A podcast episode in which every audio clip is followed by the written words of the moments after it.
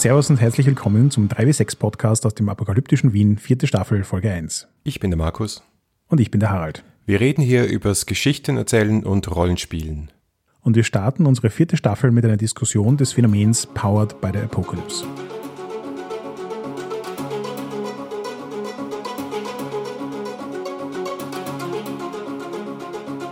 Gehen wir uns an, vierte Staffel. Wer hätte das gedacht? Ja. Wir werden langsam alt. Ja, äh, puh, das, ganz stand, positiven Sinne. das stand ja außer Frage. Wie siehst du rückblickend unsere dritte Staffel? Was ist so dein Fazit? Ich hatte viel Spaß an der dritten Staffel. Ich fand unseren thematischen Schwerpunkt, der sich durch die ganze Staffel gezogen hat, total interessant. Für mich waren nämlich wirklich viele Sachen dabei, mit denen ich mich davor nie beschäftigt habe, die neu und überraschend waren, die durchaus auch meine Perspektiven und meine Spielpräferenzen erweitert haben. Und ich hatte eigentlich auch den Eindruck von den Feedbacks, die wir bekommen haben, die Diskussion, die wir geführt haben online, dass es durchaus einen Teil unseres Publikums gibt, der das sehr wertgeschätzt hat. Aber ich glaube, du bist ein bisschen mehr involviert, mit den Leuten zu diskutieren online. Was ist so dein Eindruck? Ja, Feedback geht natürlich immer in alle Richtungen. Es war überwiegend positiv. Einige haben wir natürlich auch verloren, wenn man sagt, wir machen vier Folgen über ein bestimmtes Spiel, quasi mit dem Kontext. Und jemanden interessiert dieses Spiel nicht. Ja, dann wird er wahrscheinlich diese vier Folgen überspringen. Ist auch nicht tragisch. Gibt es ja vielleicht dann auch wieder eine Gelegenheit, wieder einzusteigen. Aber die überwiegende Mehrheit hat gesagt, er ist total spannend, mal etwas zu haben, was thematisch stärker zusammenhängt. Da gibt es auch einen Mehrwert daraus. Und für mich das beste Feedback überhaupt war die Tatsache, dass insbesondere bei Ten Candles, aber auch bei Blades in the Dark so viele Leute gesagt haben, wow, cool, ich habe mich von eurer Begeisterung anstecken lassen, ich habe das Spiel gekauft und vor allem ich habe das Spiel ausprobiert und bin auch begeistert. So viele Leute an Halloween haben Ten Candles gespielt, das war mein Highlight der letzten Staffel. Da gebe ich dir recht, das nehme ich auch relativ ungewöhnlich war, weil in der ersten und zweiten Staffel hatten wir solche Sachen eigentlich nicht. Und dementsprechend, glaube ich, wird es auch sehr interessant, wie es mit der vierten Staffel ausschaut. Wir werden, glaube ich, einige interessante Spiele vorstellen. Einiges davon werden die Leute schon kennen, manches davon ist noch neuer. Aber es hat auch mal alles wieder einen gemeinsamen Schwerpunkt. Der dieses Mal aber nicht ein Genre ist, sondern sagen wir mal eine Art von Spiel. Wenn man es so sagen will, könnte man auch sagen, es ist ein gemeinsames Regelsystem, nämlich Apocalypse World beziehungsweise alle Spiele, die unter dem Namen Powered by the Apocalypse gehen. Ja, da hast du jetzt eklig angesprochen, was mir auf der Seele liegt. Ich bin echt herausgefordert, einen sinnvollen Begriff dafür zu finden, was es ist, dass Powered by the Apocalypse Spiele gemeinsam haben. Wahrscheinlich am ersten Designphilosophie. Weil ja, es gibt ein paar Regelkonstrukte, die sich durch mehrere Systeme durchziehen, aber die sind rein von den Regeln her eigentlich wirklich wenige. Und es gibt auch einen ganzen Schippel an Spielen, die vollkommen andere Regelsysteme verwenden, aber trotzdem powered by the Apocalypse sind. Bevor wir aber da ganz in Medias Res gehen, gibt es noch was Neues. Das müssen wir noch sagen. Womit Stimmt. wir die Leute schockieren können. Wir sind jetzt auf Patreon. Wir wollen all euer Geld. Wir freuen uns zumindest über jeden, der unseren Podcast so sehr mag, dass er willig ist, uns zu unterstützen. Ihr müsst uns auch nicht all euer Geld geben. Ein kleines bisschen ist auch schon in Ordnung. Wir haben einiges vor. Wir möchten das jetzt nicht im Detail vorstellen. Schaut euch das an auf Patreon. Wir werden auch auf Social Media im Detail darüber sprechen, was wir vorhaben, was wir gerne für unsere Patreon-Unterstützerinnen und Unterstützer machen möchten und auch, was wir tun wollen für den Podcast mit dem Geld, das da möglicherweise reinkommt. Das ist natürlich vollkommen ergebnisoffen. Sowieso machen wir wie besprochen und wie immer weiter, aber vielleicht gibt es die Möglichkeit, einfach noch ein bisschen mehr zu machen und das wäre toll die Devise ist definitiv nicht, den Content, den es jetzt schon gibt und in Zukunft geben soll, irgendwie wegzusperren. Wir wollen unseren Podcast weiterhin ganz normal in der Öffentlichkeit zelebrieren. Jeder ist herzlich eingeladen, ihn sich anzuhören. Ähm, aber wir sehen halt auch eine Gelegenheit, über Patreon zusätzliche Inhalte zu generieren, nach denen wir oft gefragt werden und damit Leuten den Spaß zu machen, die das auch gerne hätten.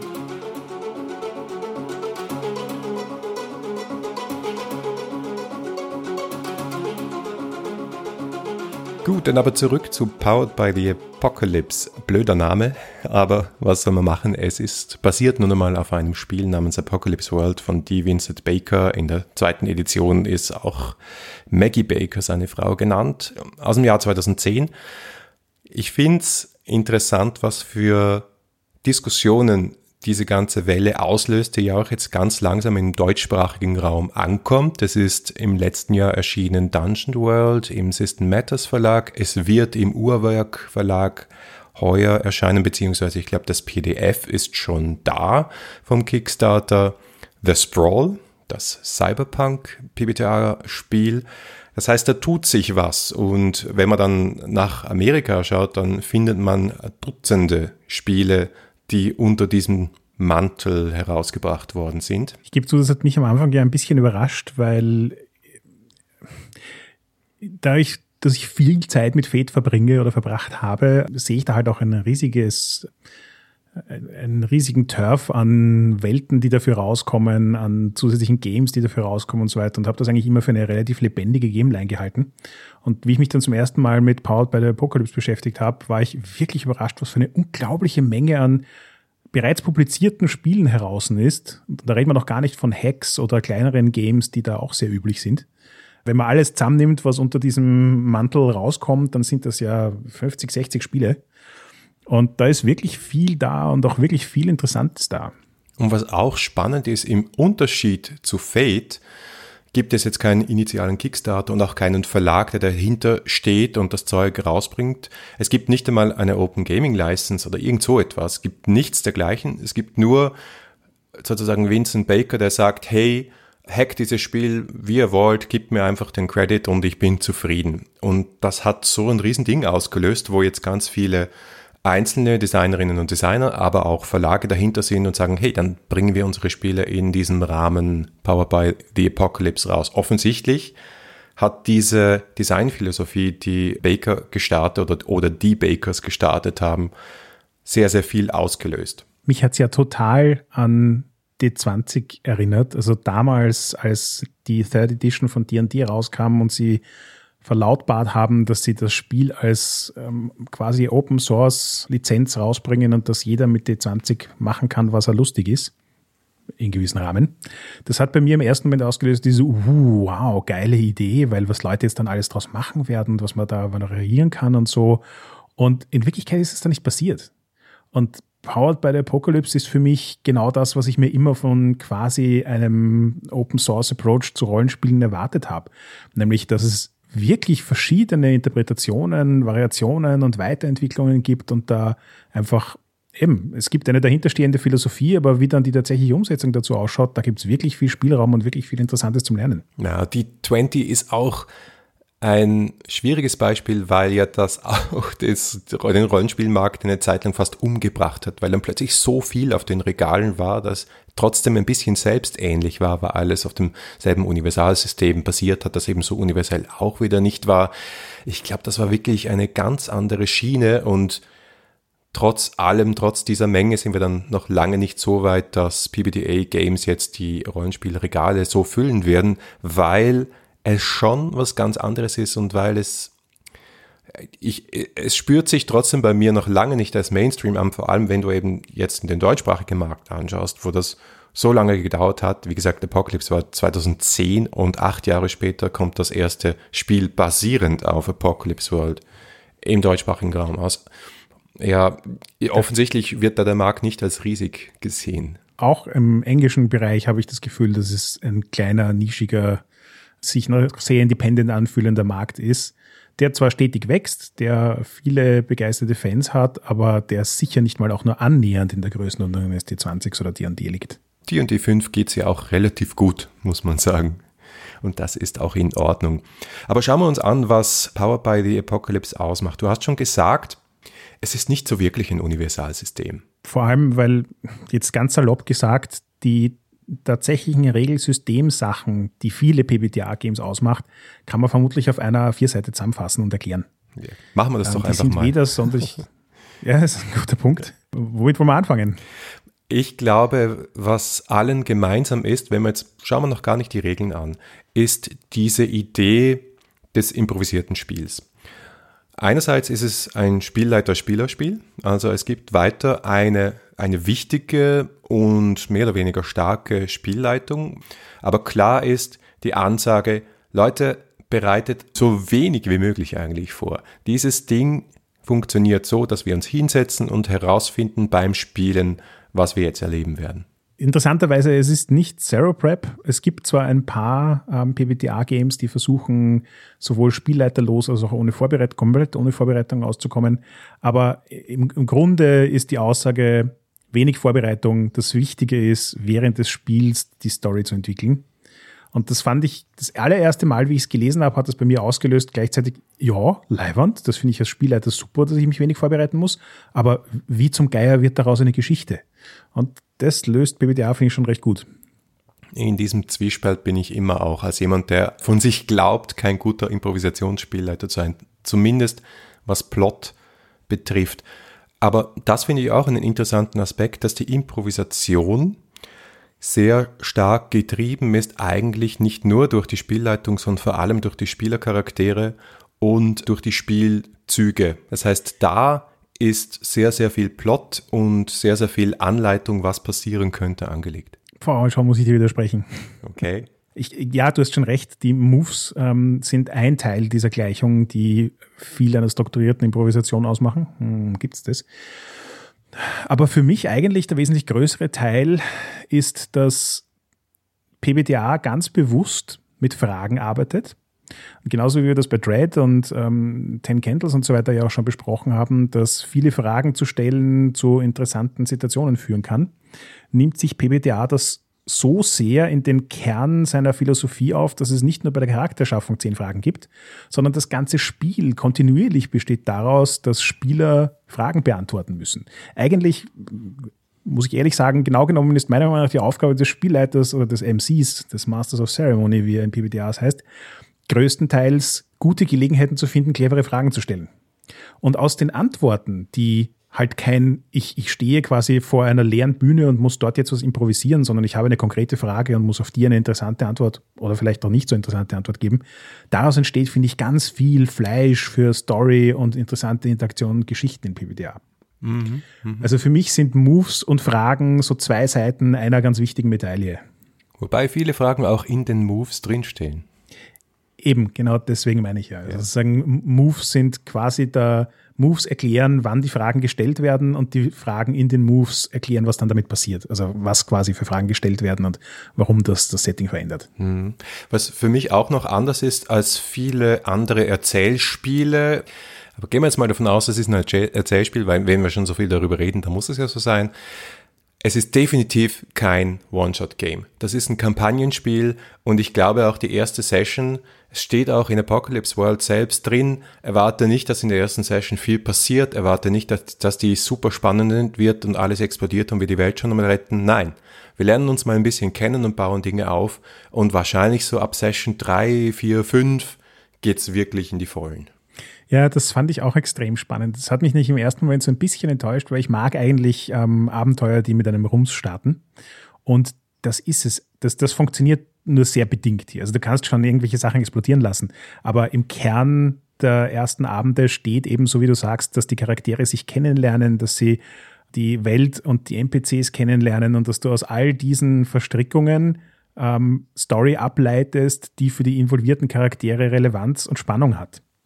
Und dass du dir halt nicht einfach irgendeine Story ausdenkst und vorservierst, die dann unter Umständen im schlimmsten Fall für einen Charakter oder einen Spieler vollkommen uninteressant ist. Ja, das Spiel ist, und das ist das letzte Element, das ich jetzt nennen würde, abgesehen von den Spielzügen, von den Moves, es ist extrem Spielercharakter getrieben, dieses Spiel. Nicht plotgetrieben, nicht spielleitungsgetrieben, sondern im Zentrum des Ganzen stehen die Charaktere. Ich weiß, das sagen sehr viele Rollenspiele von sich.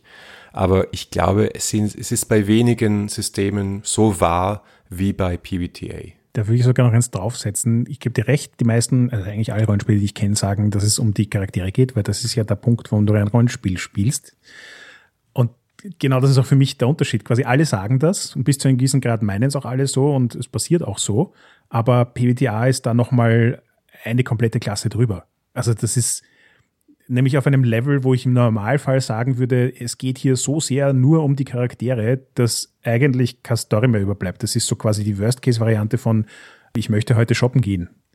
Aber trotzdem schafft es das Ding PBTA aus diesem charaktergetriebenen Ansatz Geschichten zu machen, die eigentlich auch interessant sind.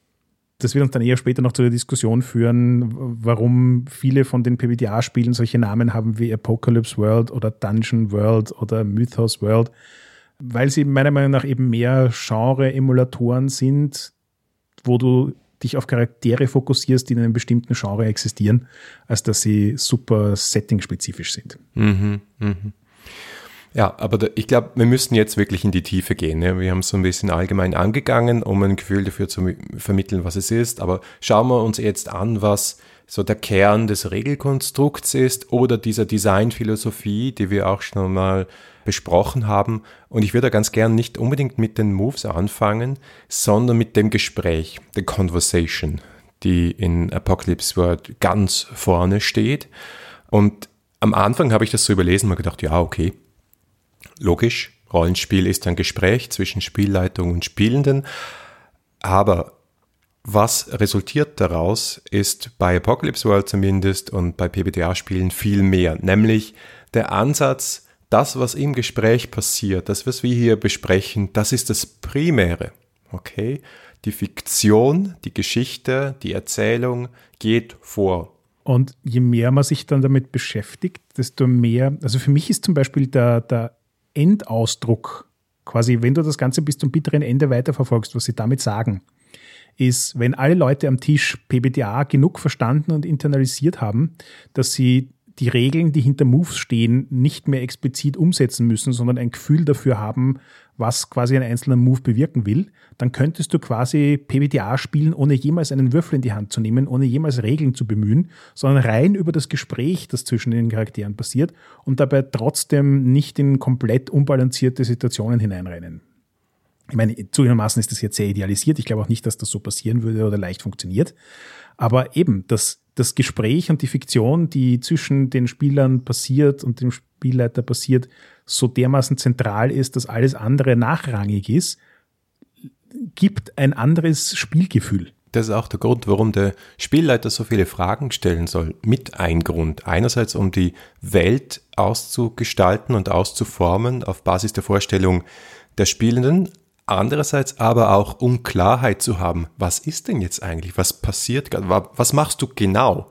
Und zwar genau, nicht so, äh, ich schlage ihn mit dem Schwert. Ja, das ist bei PBTA, glaube ich, ziemlich klar, dass das nicht reicht, sondern du beschreibst dann wirklich, okay, ich versuche, äh, meinen Gegner zu flankieren, ein bisschen an Höhe zu gewinnen äh, und dann von oben links in die Schulter hineinzustechen. Also ist vielleicht ein bisschen übertrieben. Aber das ist notwendig, weil es zum Beispiel im Kampf keine Initiative-Reihenfolge gibt. Der Kampf findet in der Reihenfolge statt, wie es die Fiktion logischerweise vorgibt. Wenn du vorne stehst, dann greifst du zuerst an, ist logisch, auch wenn deine Initiative in einem anderen Spiel niedriger wäre. Und gleichzeitig äh, schafft es so auch so eine fließende, so, so fließende Übergänge zwischen mehr und weniger Detail. Das heißt, es, es, kann schon sein, dass es in der Mitte eines Gefechts eine Situation gibt, wo ähm, ich äh, spieße ihn auf mein Schwert auf, als Beschreibung vollkommen ausreicht, weil alles, was da vorgekommen ist, die Details klar genug definiert. Aber es kann eben auch sein, dass es eine Situation braucht, wo du dann fünf Minuten dort sitzt und erzählst, was genau passiert, damit ähm, ein, ein Bild entsteht und wo nachher dann fünfmal Fragen hin und her gehen und so weiter. Und eben dieses du detaillierst Dinge dann aus, wenn es notwendig ist und wenn es nicht notwendig ist, dann musst du das auch nicht machen. Führt halt zu so einem natürlichen Fokus darauf, wo das Drama sein soll und wem was wie wichtig ist. Weil wenn es einem Spieler wichtig ist, kann er viel Zeit damit verbringen, Sachen zu beschreiben. Wenn es für den Spielleiter wichtig ist, besser zu verstehen, wie die Situation ist, dann kann er nachfragen. Und da muss man auch dazu sagen, das ist jetzt nicht nur dem Spielleiter vorbehalten. Das heißt im Prinzip alle am Tisch, auch die anderen Spieler können einfach Fragen aufwerfen und darüber diskutieren, wie du die Fiktion detaillierst zu einem Punkt, wo alle ein gemeinsames Bild haben. Und das finde ich auch so extrem spannend, weil die E-Rollenspiele lassen immer ganz viel im Kopf passieren und sehr oft funktioniert das sehr gut, dass die Bilder im Kopf eigentlich relativ unterschiedlich sind, aber auf einer recht abstrakten Ebene reden trotzdem alle über dieselbe Situation. Und hier hast du aber so eine natürliche Tendenz dazu, ein, ein, ein Bild zu erzeugen, das mit genug Details versehen ist, dass alle eine relativ ähnliche Vorstellung der Ereignisse haben. Und das ist genau auch für die Spielzüge so wichtig. Und deswegen ist es wichtig, das Gespräch zu verstehen, bevor man die Spielzüge anschaut, denn es gilt die Regel, um etwas zu tun, tu es. To do it, do it. Das heißt, du musst sagen, was du tust. Und der Auslöser für einen Spielzug ist nicht, dass ich mir denke, jetzt kommen die Regeln ins Spiel, sondern der Auslöser für einen Spielzug ist so ein Wenn-Dann-Mechanismus, ja. Also, wenn ich den Spielzug in Dungeon World habe, der heißt Hauen und Stechen, Hack and Slay im Englischen, dann steht da, wenn du einen Feind im Nahkampf angreifst, würfle plus Stärke. Okay? So funktionieren grundsätzlich alle Spielzüge. Du schaust, was passiert und wenn die Spielleitung, die Spielenden das Gefühl haben, ja, okay, da würde jetzt dieser Spielzug passen, dann kommen die Regeln ins Spiel. Also was Dungeon World, was PBTA sehr bewusst macht, ist zu sagen, wann spielen wir einfach und wann lösen wir Regeln aus. Und das ist in diesem Spiel nicht einfach in würfelt Initiative, es beginnt der Kampf und damit kommen die Regeln ins Spiel. Da haben sie aus meiner Perspektive zwei ganz grandios elegante Dinge getan. Nämlich das eine ist, es ist ein System, das weggeht davon, dass du spezifische Skills hast und du musst dir überlegen, wann du einen guten Skill ins Spiel bringen kannst und wie, respektive welche Skills wie oft vorkommen, deswegen willst du die vielleicht besser haben. Und geht hin zu einem ereignisgetriebenen Approach, wo wenn du bestimmte Sachen tust, dann löst das quasi das Äquivalent eines Skills, also einen Move aus. Das an sich finde ich schon relativ elegant, weil es die Beschreibung des Charakters wegbringt von, was sind meine Kompetenzen, die definieren mich, hin zu, in welchen Situationen bin ich stark, falle ich auf, übernehme ich Verantwortung über die Geschichte und beeinflusse die Geschichte. Und das gibt halt ganz anderen Spielraum darüber, wie man Geschichte gemeinsam miteinander gestalten kann. Und das andere ist, das ist die, das, die Verantwortung, Regeln zu verstehen ganz viel dem Spieler aus der Hand nehmen kann, wenn der das mag, und dem Spielleiter in die Hand drücken kann. Das heißt, es ist durchaus möglich, PBTA so zu spielen, und wir werden es bei den Playbooks eh auch noch diskutieren, ähm, dass der Spieler am Anfang echt wenig Ahnung von den Regeln hat und die auch nicht braucht weil der Spielleiter die Verantwortung übernehmen kann, zu sagen, er achtet darauf, ob Moves ausgelöst werden oder nicht. Und wenn ein Move ausgelöst wird, dann erklärt er dem Spieler, was er zu tun hat. Und das ist extrem anfängerfreundlich. Ja. Und in Wirklichkeit auch extrem freundlich für alle Spieler, die halt nicht 400 Seiten an Regeln auswendig lernen wollen, nur um ihren Charakter zu spielen. Es bricht wirklich runter auf das, was relevant ist. Und es ist auch interessant, wo diese Spielzüge zu Hause sind. Ja? Also es gibt Grundspielzüge, wie zum Beispiel das eben erwähnte Hauen und Stechen in Apocalypse World wäre das dann Go Aggro oder irgend so etwas in die Richtung. Das sind Spielzüge, die immer allen zur Verfügung stehen. Das sind die Grundspielzüge. Und dann hast du zusätzlich auf deinem Playbook, also in deinem Playbook, in deinem äh, Charakterbuch, hast du Klassenspielzüge sozusagen, die nur deinem Charakter zur Verfügung stehen und die dich halt so ein bisschen zu was, Speziellem macht. Aber es wird nie die Situation kommen, wo du deinen Charakterbogen vor dir liegen hast und durch deine äh, 70-teilige Skillliste gehst und dir denkst, was könnte jetzt hier relevant sein, was kann ich denn? Nein, um es zu tun, tu es. Du kannst immer alles tun, du kannst immer alles versuchen, ob es dann klappt oder nicht, das ist dann eine Frage der Regeln oder der, des Gesprächs. Also wir haben jetzt schon öfter über Moves geredet. Vermutlich sollten wir die jetzt mal genau definieren, oder? Ja, genau. Auf dem Papier schauen die nämlich sehr wie Fertigkeitswürfe aus. Wie wir eh schon gesagt haben, jeder Move hat quasi einen Auslöser. Das heißt, so ein, wenn das passiert, dann mache das. Und das dann mache das ist in 99 Prozent der Fälle ein Fertigkeitswurf.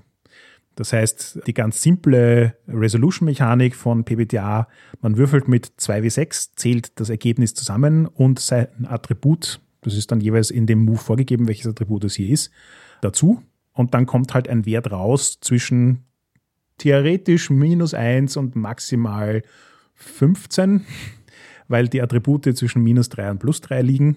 In der Praxis, dadurch, dass es aber 2,6 sind, gibt es halt so diese Glockenkurve, wo wir uns eher so um diesen Bereich 7 bis 9 herum oft bewegen. Und genau so ist das auch aufgebaut. Alles unter, also 6 oder drunter als Ergebnis ist ein Misserfolg. 7 bis 9 ist ein Teilerfolg und 10 plus ist ein voller Erfolg. Und das ist es. Mehr, mehr Komplexität hat diese Resolution-Mechanik nicht und das reicht auch vollkommen aus, weil jeder Move dann definiert, was bedeutet ein Teilerfolg, was bedeutet ein Erfolg, was bedeutet ein Misserfolg. Und es ist eben der Misserfolg im Speziellen, der halt dem Spielleiter die Gelegenheit in die Hand gibt, in die Geschichte einzugreifen und was zu machen. Aber es ist der 7 bis 9, der Teilerfolg, wo die wirklich spannenden Sachen passieren. Weil was ich die besondere Stärke, als, als die besondere Stärke empfinde von PBTA Games ist, dass sie auch sagen, was nach dem Wurf ist. Und dass das, was nach dem Wurf ist, niemals ist, es klappt nicht sondern es hat Konsequenzen wieder hier in der Erzählung. Das habe ich auch bei Fate sehr stark gefunden, dass man dort immer versucht hat, nicht Stopp zu machen, sondern Fail Forward. Also wenn etwas schief geht, dann passiert etwas. Die Konsequenz ist in der Erzählung, die Konsequenz ist nicht unbedingt, dass deinem Charakter irgendwas nicht gelingt und dann ein, ein, ja halt so ein, ein echter Misserfolg ist, sondern die Konsequenz daraus ist das, was weiter passiert, was spannend ist. Und in diesen, insbesondere in diesen sieben bis neun Teilerfolgen sind oft so Listen drin, sind teilweise Fragen drin oder Auswahllisten drin, wo du sagen kannst, okay, das und das könnte passieren. Oder du hast äh, eine schwierige Entscheidung zu treffen und sagst, äh, du kannst das machen, das hast du aber diesen Nachteil. Oder du kannst das haben, dann hast du den anderen Nachteil. Das heißt, das habe ich ganz am Anfang gemeint mit, die Spielzüge helfen dir sehr stark bei der Improvisation, weil in den Spielzügen durchaus angelegt ist, auf einer, ja, nicht super konkreten Ebene, damit du es halt immer flexibel auf die Situation anwenden kannst, aber doch konkret genug, um dich zu inspirieren, aha, das könnte jetzt also passieren. Richtig, und so wie du sagst, ich finde, dass PBTA für mich persönlich das einzige Rollenspiel ist, das es wirklich gut schafft, das Thema narrative Kontrolle in eine Mechanik zu verpacken, die sich wie ein klassisches Rollenspiel anfühlt. Also wenn zum Beispiel bei Ten Candles die Würfelmechanik ganz explizit darauf ausgelegt ist, eigentlich nichts anderes zu tun, als das narrative Recht zu entscheiden, ist es bei ganz klassischen Rollenspielen ja immer so ein bisschen abstrahiert. Das ist eher so, es geht darum, ob du deine Fertigkeiten anwenden kannst oder nicht und daraus ergeben sich dann narrative Konsequenzen. Und hier bei PBTA ist das extrem elegant verwoben, weil was es halt heißt, ist, dass du so einen ganz einfachen Raster hast von, ist es ein voller Erfolg, dann hat der Spieler das Maximum an narrativer Kont äh, Kontrolle. Ist es ein Misserfolg, hat der Spielleiter das Maximum an narrativer Kontrolle. Und ist es ein Teilerfolg, dann ist es einen, ein, eine Situation, wo sich beide das Narrativ gemeinsam ausmachen müssen. Und das ist das Elegante dran, weil dieser Teilerfolg passiert sehr oft. Und das heißt, da stehen wir vor einer Situation, wo eben nicht nur eine Person die Geschichte bestimmt, sondern wo mehrere Personen die Geschichte mitgestalten. Und dann entstehen daraus immer neue Möglichkeiten, eben ähm, Fail Forward, in Zukunft wird es komplexer, in Zukunft wird es schwieriger. Du gestaltest die Geschichte aktiv dadurch, dass einfach zwei Leute dich zusammenraufen müssen, was jetzt passiert. Ja, ein super Beispiel dafür ist dieser Zug, den es praktisch in jedem PBDA-Spiel gibt, eine Situation lesen, sich umschauen, so in diese Richtung heißt er immer, ja. Also read a situation, read a charged situation heißt er in Apocalypse World. Und wenn du, das ist halt auch eine Situation, die in jedem Rollenspiel logischerweise vorkommt, du willst herausfinden, was ist hier eigentlich los. Und der funktioniert dann meistens so, dass du eine Reihe von Fragen stellen kannst. Je nachdem, wie gut es dir gelingt, kannst du mehr oder weniger stellen. Die Frage könnte zum Beispiel sein, was passiert hier als nächstes oder wer hat hier wirklich die Kontrolle? Was eine ganz wichtige Regel beim Spielleiten ist, ist dann nicht eine geradlinige Antwort zu geben. Also wenn jemand fragt, wer hat hier wirklich die Kontrolle, sagst du nicht der böse Zauberer im nächsten Raum, sondern es passiert etwas in der Erzählung, das diese Information dem Spieler gibt. Also, du bemerkst vielleicht ein Schild mit einem Symbol, das du schon einmal gesehen hast, das für eine alte Zauberstuhle steht, äh, über der Tür, die in den nächsten Raum führt. Und so kannst du Dinge einerseits sehr, sehr leicht improvisieren und andererseits Informationen vermitteln, ohne auf die Metaebene zu wechseln. Das ultimative Show, don't tell. Ganz genau. Ein anderer Move, der auch in vielen PBTA-Games vorkommt, den ich ähm, beim ersten Mal lesen nicht so ganz verstanden habe und je länger ich ihn verwende, desto eleganter finde ich ihn, ist Aid or Interfere. Das auf der einen Seite der klassische Ich unterstütze einen anderen Spielercharakter bei seinen Handlungen äh, Move ist. Aber da kommt eben der Interfere-Part hinein. Äh, Sie sagen in der Beschreibung, es ist meistens relativ offensichtlich, wenn ein Spieler einen anderen Spieler unterstützen will. Der Move ist auch speziell nur auf Spieler ausgerichtet. Da geht es nicht darum, ob du NPCs unterstützt oder nicht. Aber es gibt halt auch oft genug Situationen, wo ein Spieler was tun will und ein anderer sagt, das ist eine total dämliche Idee, lass uns das nicht machen. In klassischen Rollenspielen wird das halt ausdiskutiert, bis dann entweder irgendeiner was tut und dann alles explodiert und die Konsequenzen im Raum stehen. Oder bis man sich darauf geeinigt hat und dann eh alle sagen, ja, okay, machen wir das so. Und hier hast du die Möglichkeit, diesen ganzen Prozess so ein bisschen abzukürzen, weil wenn du merkst, dass sozusagen einer was tun will und ein anderer dagegen ist, dann kann der Spieler dann sagen, ja, okay, eigentlich willst du jetzt gerade einen Interfere-Move machen. Das muss jetzt nicht heißen, dass du dem anderen quasi das Hackel ins Kreuz haust. Das kann auch einfach nur heißen, dass du ähm, die ganze Zeit dort stehst und sagst, nein, nein, nein, nein. Ja? Und es dem anderen noch nicht egal ist. Und da kannst du halt total viel Dynamik auch zwischen den Charakteren auslösen durch die Fragen, die dann auch wieder bei diesem Move dabei stehen und so. Respektive durch die Entscheidung, wem du jetzt einen Bonus oder einen Penalty gibst, passiert viel mit relativ wenig Regelaufwand. Das ist überhaupt etwas, was sich, glaube ich, durchzieht hier durch PBTA-Spiele. Es passiert viel durch wenig Regelaufwand. Du hast ja vorher gesagt, es gibt sehr wenige Spielzüge, eine Handvoll voll Grundspielzüge und drei, vier, fünf, sechs vielleicht äh, Charakterbuchspielzüge, je nachdem, wie weit du schon fortgeschritten bist. Das Spannende dabei ist aber, dass dieser Spielzug in keiner Situation gleich ausschauen wird. Dass du ihn vielleicht an einem Spielabend 5, 10, 15 Mal anwendest und jedes Mal wird er anders sein, weil er so flexibel ist und weil er sich an die Situation anpasst. Und deswegen ist es einfach genug, einen Spielzug zu haben, der heißt Gefahr trotzen, zum Beispiel in Dungeon World, wo jedes Mal, wenn du handeln willst und es ist gefährlich, machst du diesen Spielzug. Dann brauchst du keinen mhm. Skill mehr sozusagen für Klettern, du brauchst keinen Sp Skill mehr für irgendwo durchbrechen, wenn andere auf dich schießen und so weiter und so fort. Und je nachdem, was die Situation ist, wird in diesem Spielzug auch beschrieben, wirfst du halt auf einen anderen Wert. Fertig. Da kommt auch dazu, dass, so wie wir am Anfang schon gesagt haben, ein Spielzug wird einfach durch die Fiktion ausgelöst. Und da sagen die Regeln relativ klar, er wird immer ausgelöst. Punkt. Es gibt kein, die Situation passiert, der Move würde theoretisch ausgelöst werden und er wird nicht ausgelöst. Aber gleichzeitig ist dann sozusagen in der Spielleitersektion auch wieder drinnen die Diskussion, dass es schon auch dem Spielleiter ein bisschen obliegt, wann er Moves enforced und wann nicht. Das ist für mich so ein bisschen das PBTA-Äquivalent von ich würfel hinter dem Spielleiter und sage dem Spieler das Ergebnis, angepasst auf das, was ich halt als Spielfluss haben will da steckt einfach auch ein bisschen Spielraum drin, dass wenn Gefahr trotzen fünfmal hintereinander heißen würde, ich weiche dem Pfeil aus, ich weiche dem Pfeil aus, ich weiche dem Pfeil aus, dann ist es vermutlich in den meisten Situationen nicht super relevant, das zu machen, weil entweder heißt, es ist eine Sammelsituation, wo einfach die ganze Zeit Leute auf dich schießen und du würfelst einmal für die Situation oder du kommst, rennst tatsächlich fünfmal hintereinander in unterschiedliche Räume, Situationen und Umgebungen, in denen dir das passiert. Aber dann kannst du auch überlegen, ob es hier relevant ist, den Spieler jetzt schon zum fünften Mal drauf würfeln zu lassen, ob er den Pfeilen ausweicht oder nicht. Oder vielleicht irgendeine andere Gefahr in der Situation zu finden, die eine spannendere Geschichte macht. Das steht auch sehr explizit in Apocalypse World, wie lange so ein Spielzug dauert, die Zeit die zeitliche Dimension von einem Spielzug ist super flexibel. Ein Spielzug kann sein eine Handlung, eine Sekunde oder eine Woche, ein Monat, je nachdem, wie die Handlung sich halt entwickelt.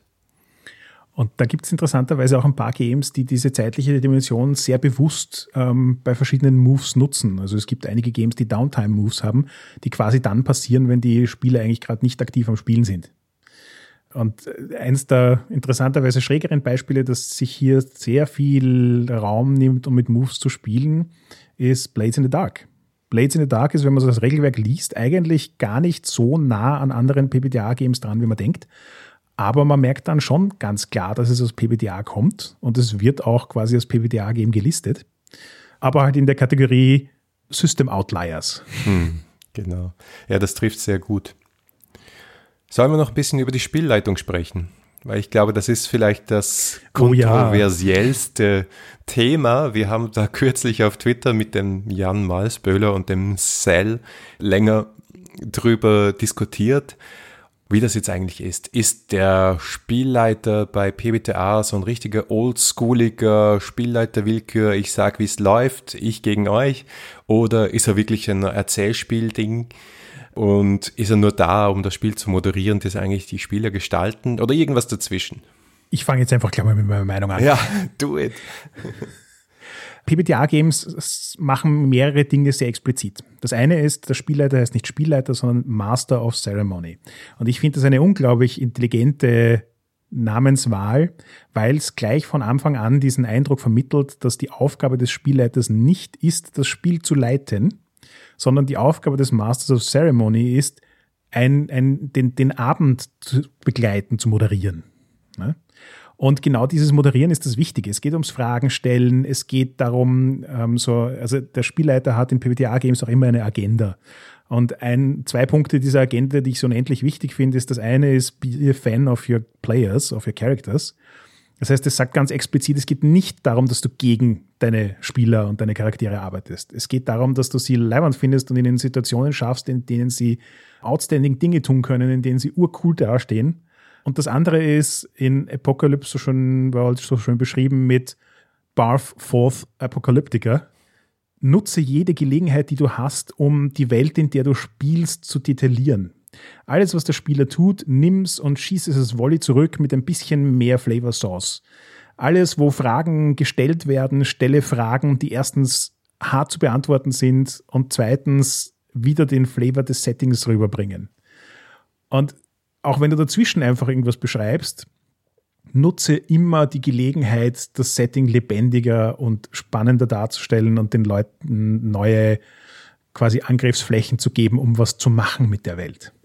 Super spannend, wenn man sich diese ganzen Hacks- und PBDA-Spiele anschaut, ist, wie die umgehen mit, den, mit der Agenda und den Prinzipien. Also es gibt zwei Dinge hier. Die Agenda, das sind sozusagen die obersten Ziele des Spielleiters, die das Spiel dem Spielleiter vorgibt und die Prinzipien, die so Leitlinien sind. Also äh, sein Fan deiner Spieler ist übrigens ein, ein Prinzip. Also du siehst, das ist auch ein bisschen austauschbar. Aber grundsätzlich soll, soll der Spielleiter die Situation beschreiben, die Regeln befolgen, Spielzüge durchführen und die eigene Vorbereitung, so sie halt da ist, nutzen. Aber zum Beispiel in Dungeon World sie ist die Agenda, also die obersten Ziele, stelle eine fantastische Welt dar, mach das Leben der Charaktere zu einem Abenteuer und spiele, um herauszufinden, was passiert. Das ist dein Job. Das hast du zu tun. Und immer dann, das ist quasi die, die der Spielleiter Hinweis hier, immer dann, wenn du nicht weißt, was du tun sollst, immer dann, wenn du dir nicht sicher bist, soll ich A oder B, schau dir die Agenda an, schau dir die Prinzipien an und handle dementsprechend. Ich bin übrigens ein Riesenfan von der Agenda ich bin im Allgemeinen ein Riesenfan von dem, was äh, PBTA-Games mit der äh, Spielleiter- oder Master of Ceremony-Sektion machen, weil es für mich so ein Kodifizieren von Spielleiten ist, das weggeht von dem so üblichen, hier hast du eine wissenschaftliche Abhandlung darüber, was die philosophischen Grundlagen von guten Geschichten erzählen sind, und hin zu, hier hast du eine klare Spielanleitung. Mach diese Dinge und es wird ein gutes Spiel rauskommen dabei. Und sie haben wirklich, wirklich die Essenz von dem, was für mich persönlich Spielleiten ist, gut runtergebrochen kodifiziert. Eben dieses Stelle eine fantastische Welt dar. Genau deswegen sitzen die Leute hier. Sie wollen eine bestimmte Welt erleben. Macht das Leben der Charaktere zu einem Abenteuer. Na klar, ich will nicht den Accountant von links spielen.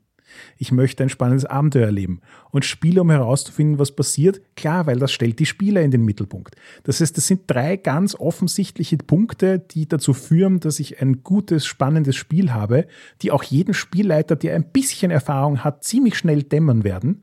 Aber hier muss ich sie nicht zwischen den Zeilen herauslesen, sondern ich kriege sie in drei knackigen Sätzen um die Ohren geknallt mit dem Zusatz. Und wenn du dir nicht sicher bist, was du tun sollst, liest dir diese drei Punkte wieder durch. Ja. Und in Dungeon World, wenn du zum Beispiel einen Dungeon Starter kaufst, das ist so ein Einseiter Abenteuer Steinbruch sozusagen. Nachdem die Prinzipien die Agenda so kurz sind, sind die dort jedes Mal bei jedem Abenteuer nochmal abgedruckt, damit du sie nicht vergessen kannst. Und ich finde das auch relativ stark. Jetzt in der Diskussion, die wir auf Twitter geführt haben, war halt dann so der Zwischenruf selbstverständlich da. Ja, aber das ist ja da, was das sowieso eh klar. Das heißt, das, was Spielleiter schon immer gemacht haben. Ja, aber genau das ist der Punkt. Es ist eh klar für Leute, die schon lange Rollenspiele spielen und Spielleiten. Es ist eh klar für die Leute, die sich durch 150 Seiten an Spielleiterempfehlungen durchgewälzt und gequält haben. Es ist eh klar für Leute, die eine gesunde Intuition darüber haben, wie Narrative funktionieren. Aber es ist nicht klar für Leute, die das noch nie gemacht haben. Und das rechne ich PBTA so hoch an, weil es nicht nur dem Spieler den Einstieg ins Spiel extrem leicht macht, sondern auch dem Spielleiter. PBTA ist für mich wirklich deswegen ein Erzählspiel, weil es die Qualität hat, dass ich mich hin hinsetzen kann. Zugegebenermaßen, der Spielleiter sollte das ganze Buch davor einmal gelesen haben. Aber im Prinzip kann ich mich hinsetzen, ohne vorher jemals ein Rollenspiel gespielt zu haben, halte mich einfach an die Anleitung und werde einen spannenden Rollenspielabend haben. Ja, und das nächste, was dazu kommt, sind dann die Spielleiter-Spielzüge. Der hat nämlich auch Spielzüge. Der Spielleiter würfelt ja nicht. Ja, der hat jetzt keinen Bogen, wo die draufstehen und dann sind die erklärt, sondern das sind eigentlich Reaktionen. Und ich finde es auch super interessant, wie das, was Spielleiter eigentlich schon immer gemacht haben, nämlich, oh, dein Wurf ist schiefgegangen oder, oh, dein Wurf hat geklappt. Was ist jetzt die Konsequenz davon für dich, für uns, für die Handlung? Und das wird hier so ein bisschen kodifiziert, ja. Erstens mal, wann darfst du, wann sollst du solche Spielleiter-Spielzüge überhaupt durchführen? Nämlich nicht einfach immer, wenn du gerade Lust hast, sondern im Prinzip nur in drei Gelegenheiten. Erstens, Jemand verhaut deinen Wurf, also 6 minus, dann bist du gefordert. Was passiert jetzt? Mach einen Spielleiterzug. Zweitens, dann, wenn alle darauf warten, dass irgendwas passiert und keiner mehr weiter weiß, sozusagen, dann kommst du ins Spiel, weil die Spieler haben gerade aufgehört zu spielen. Und drittens, wenn dir einer der Spielerinnen und Spieler eine goldene Gelegenheit auf dem Silbertablett serviert. Ja, zum Beispiel was wirklich Dummes macht und uns herausfordert. Und dann machst du einen Spielzug. Und die Spielzüge sind in dem Fall auch als Moves bezeichnet, aber ein bisschen, oder Spielzüge bezeichnet, aber ein bisschen anders als das, was die Spieler tun. Nämlich, so wie du sagst, die sind eher so Kodifizierungen von Konsequenzen. Ja? Und auch da wieder, ist in Wirklichkeit alles, was in, in der PBTA ähm, Master of Ceremony Section drinsteht, kannst du eins zu eins auf andere Rollenspiele anwenden. Ohne dass du viel modifizieren musst. Ähm, die Agenda funktioniert in jedem Spiel, äh, die Leitfäden funktionieren in jedem Spiel, wann du eingreifen solltest, funktioniert in jedem Spiel und die Moves, die du machen kannst, funktionieren in jedem Spiel. Denn es sind so simple Dinge wie enthülle eine unangenehme Wahrheit, Frage, äh, zeige Anzeichen einer nahenden Bedrohung, ähm, verbrauche Ressourcen, trenne die Gruppe auf, ähm, verursache direkten Schaden, ähm, bring jemanden in Schwierigkeiten. Also äh, Sachen, die eh relativ offensichtlich sind, aber, und das fand ich auch sehr, sehr spannend, nicht in jedem PBTA-Buch exakt gleich sind. Nämlich die Unterschiede, die es hier gibt, zielen alle darauf ab, das Genre oder das Setting, das dieses spezifische Spiel transportieren will, gut umzusetzen. Das heißt also, enthülle eine unangenehme Wahrheit ist zwar vielleicht grundlegend in Dungeon World, in Apocalypse World beides als Move beschrieben. Aber die unangenehme, wobei andere Beispiele sagen wir in äh, Dungeon World und in Monster Hearts.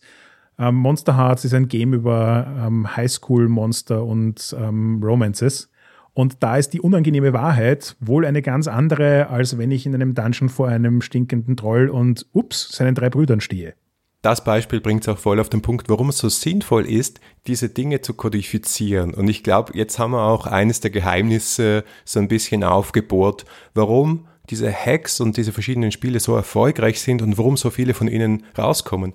Weil es so wahnsinnig einfach ist, wenn du mal das Grundprinzip verstanden hast, dann weißt du, wo du hinschauen musst, um zu verstehen, worum es in diesem Spiel geht und ob es dich anspricht. Du schaust die Agenda an, du schaust die Prinzipien an, du schaust die Spielzüge an. Das sind vielleicht 10, 15 Seiten in diesem Buch oder in diesem Hack und dann weißt du, ah, okay, in diese Richtung soll es gehen. Es ist genauso wie äh, Fred Hicks in, in, in unserem Diskussion gemeint hat, dass Fate quasi so ein, ein Toolkit zur Genre-Emulation ist, fühle ich das bei PBTA noch viel, viel, viel, viel stärker. Weil so wie du sagst, wenn ich mir diese 15 Seiten durchgelesen habe, dann weiß ich, was für ein Spiel dabei rauskommen soll. Und eben, wenn das Spiel Dungeon World heißt, dann ist die Abgrenzung zu Apocalypse World eine ziemlich klare, selbst wenn diese 15 Seiten eigentlich relativ fuzzy sind in ihrem Wording und in ihren spezifischen Regeln. Und das ist auch das Interessante, wenn man sich die ganzen Games anschaut, die draußen sind. Es gibt, also meiner Meinung nach ist das Cyberpunk-Subgenre das einzige, von dem es in PBTA, glaube ich, drei oder vier separate Games gibt. Aber ganz oft sind die Abgrenzungen zwischen den Games eigentlich sehr spezifische, sehr klare Und was das Genre dieses Spiels dann, des einzelnen Spiels dann ausmacht, ist einfach auch sehr gut kodifiziert in diesen ganzen Details. Mhm. Ja, da sehe ich auch einen großen Unterschied zu Fate und auch so ein mögliches Problem, das ich teilweise habe mit PBTA-Spielen im Genre und in der Emulation und in der Welt. Ich habe so ein bisschen das Gefühl, du brauchst für jedes Genre eigentlich nur ein PBTA-Spiel, wenn es gut gemacht ist, weil es eben so offen ist, weil es eigentlich recht generisch ist und weil es ja darum geht, dass die Spielgruppe das Spiel zu ihrem Spiel macht.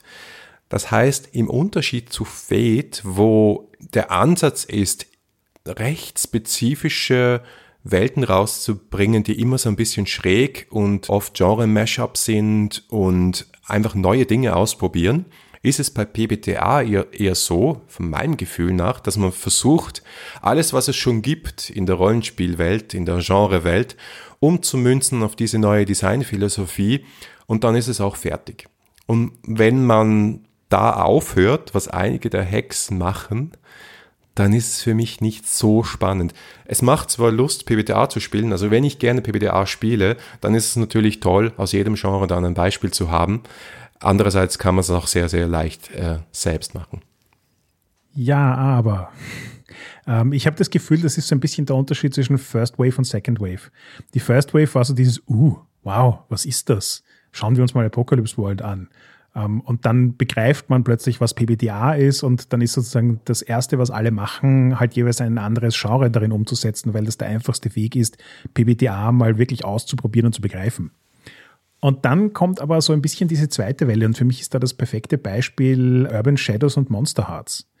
Beides sind jetzt seit Settings, in denen ich Vampire, Werwölfe und andere Dinge spiele.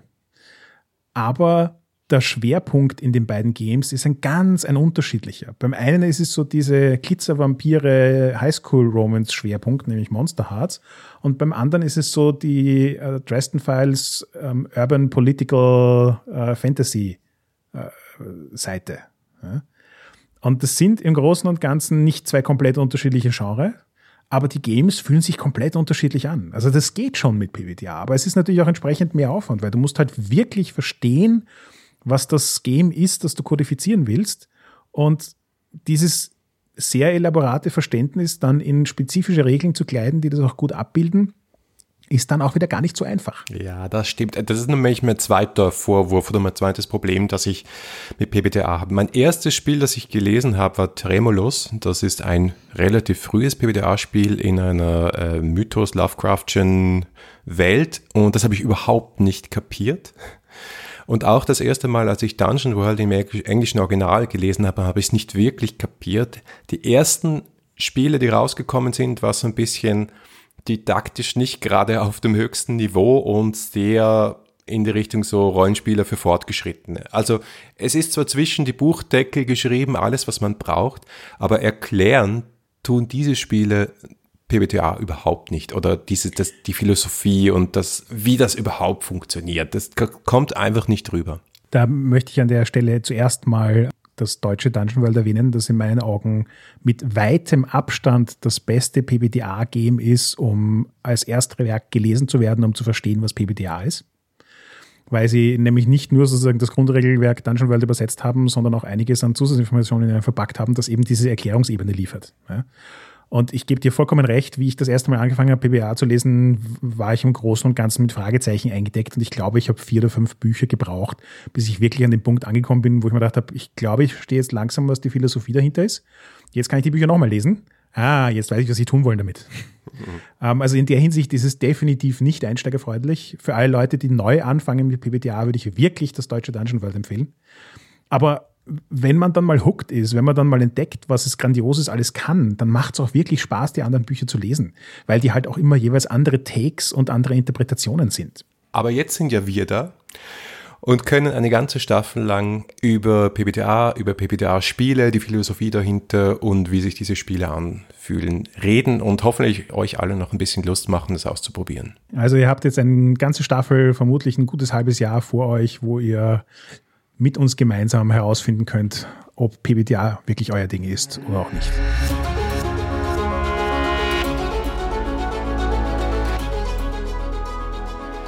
Danke fürs Zuhören. Das war die erste Folge unserer vierten Staffel. Feedback lesen wir gerne auf iTunes, Facebook, Twitter oder im Web unter 3w6-podcast.com. Wenn euch diese Folge gefallen hat, dann gebt uns doch eine Bewertung auf iTunes. Oder ihr unterstützt uns mit einem kleinen Beitrag auf Patreon. Danke fürs Zuhören und bis zum nächsten Mal.